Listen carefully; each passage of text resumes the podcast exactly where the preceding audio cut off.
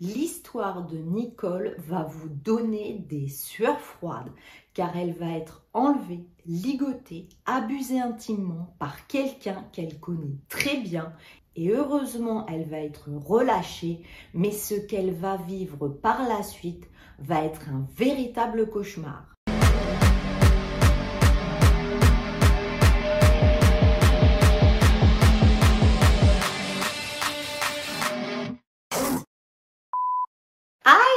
Je suis ravie de vous retrouver pour cette nouvelle vidéo. Bon, d'abord, comme à chaque fois, tu vas me mettre bien en mettant un pouce en l'air parce qu'après, tu vas pas y penser. En plus, abonne-toi parce que j'ai tout un tas de vidéos que tu pourras regarder si tu t'ennuies. Allez, c'est parti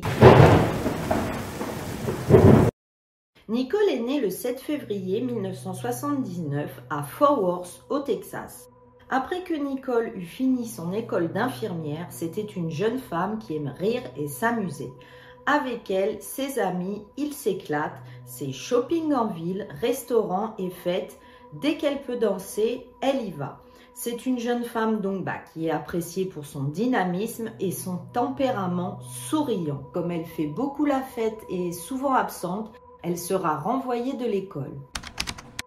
Comme elle est tombée enceinte à 17 ans, Nicole n'a pas d'autre choix que de travailler. Elle va faire du bénévolat par charité. Là, bien sûr, elle ne sera pas payée. Et elle va commencer un emploi comme agent de change bah, pour subvenir, comme je vous l'ai dit, aux besoins de son fils.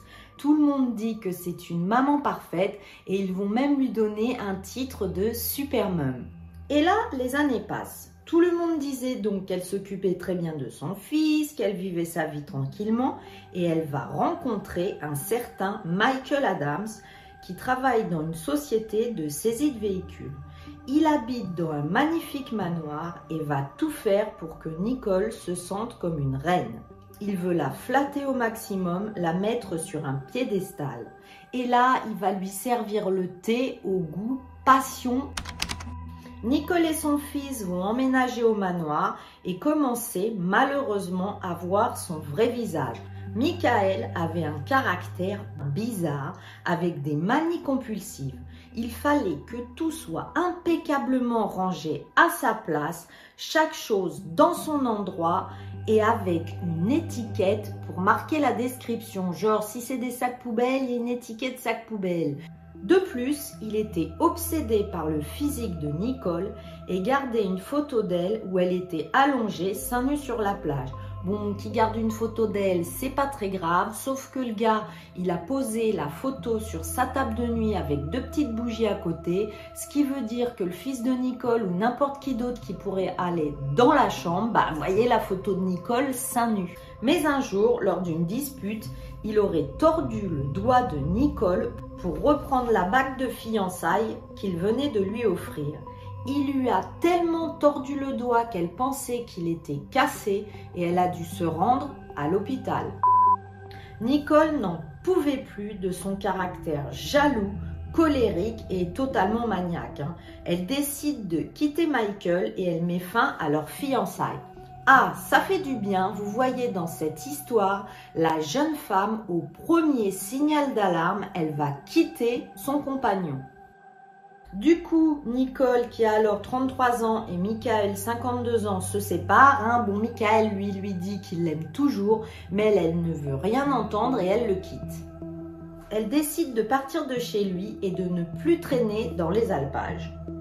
Mais un jour, Nicole se rend compte qu'elle a encore des affaires chez lui et elle lui demande si elle peut passer les récupérer. Lui, il va en profiter, il va l'inviter à déjeuner. Nous sommes le 4 mars 2013.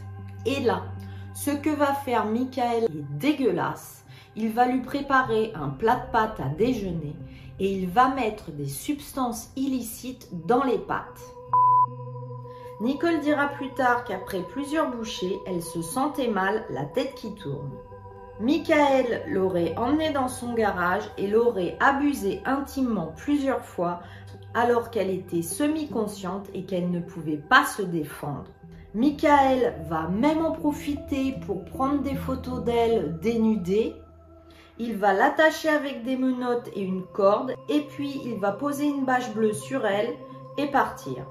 Nicole, durant la nuit, a réussi à se détacher et à courir jusqu'à la maison du voisin. Mais dans sa course, Michael a réussi à la rattraper et il va la ramener dans le garage. De là, Nicole va comprendre qu'il faut agir autrement avec Michael et elle va lui parler et elle va réussir à le convaincre qu'elle l'aime toujours et qu'elle est OK pour faire une thérapie de couple. Et me demandez pas pourquoi, mais le Michael Adams, il a tout obéi, hein, malgré tout ce qu'il venait de lui faire et il lui fait confiance. Du coup, elle a pu rentrer chez elle et directement elle va aller à la police et porter plainte contre Michael, ce qui a conduit à son arrestation en mars 2013 pour abus intime et séquestration. Puis elle a été conduite à l'hôpital. Depuis son lit d'hôpital après l'agression et les abus intimes, Nicole a déclaré qu'elle était choquée que Michael l'ait libérée. Quand elle a tenté ses mitonneries, elle ne pensait pas qu'il allait la croire. Elle a affirmé qu'elle le trouvait dangereux et qu'il ne pouvait pas contrôler sa colère. De là, un détective va arriver pour enregistrer son témoignage. Rappelez-vous de lui, il s'appelle Scott Greer. Scott Greer va enregistrer sa conversation donc avec Nicole entre elle et lui, où elle décrit le calvaire qu'elle a vécu dans le garage de Michael. Elle va demander d'ailleurs une protection d'éloignement contre Michael. Et là, le Michael, il va être libéré du poste de police. Non mais alors là, le gars, il a enlevé une femme et la police, après qu'il ait payé la caution, elle le relâche.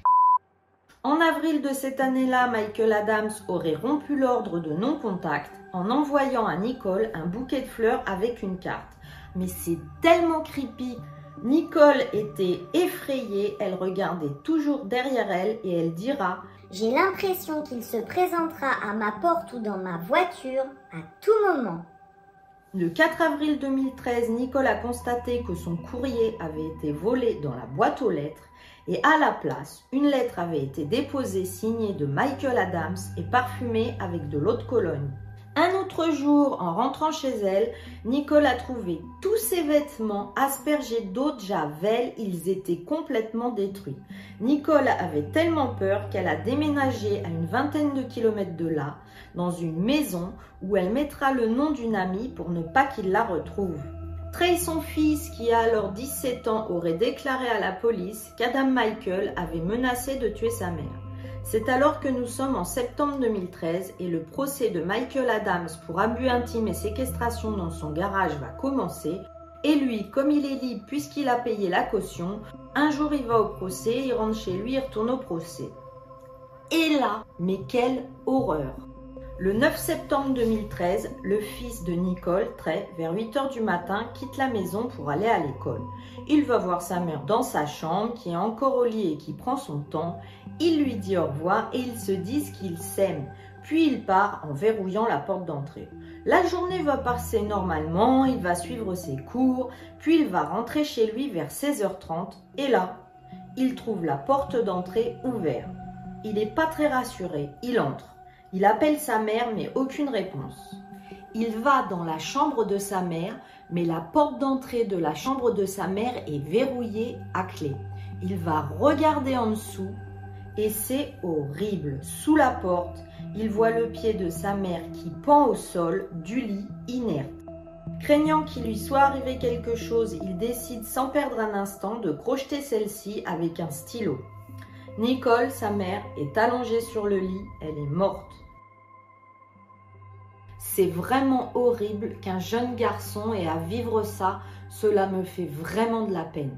Trey va directement appeler la police. Nicole avait reçu deux balles dans la tête. Elle était allongée sur le lit.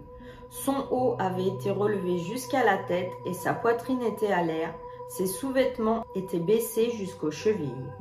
Sur place, la police trouvera deux préservatifs avec deux ADN différents dont l'un d'eux, sans surprise, est celui de Michael Adams. En mai 2014, Michael sera jugé pour crime capital car il y avait représailles et on apprendra lors du procès qu'il avait placé un GPS sur le véhicule de Nicole. Il surveillait tous ses allers-retours et c'est comme ça qu'il connaissait sa nouvelle adresse.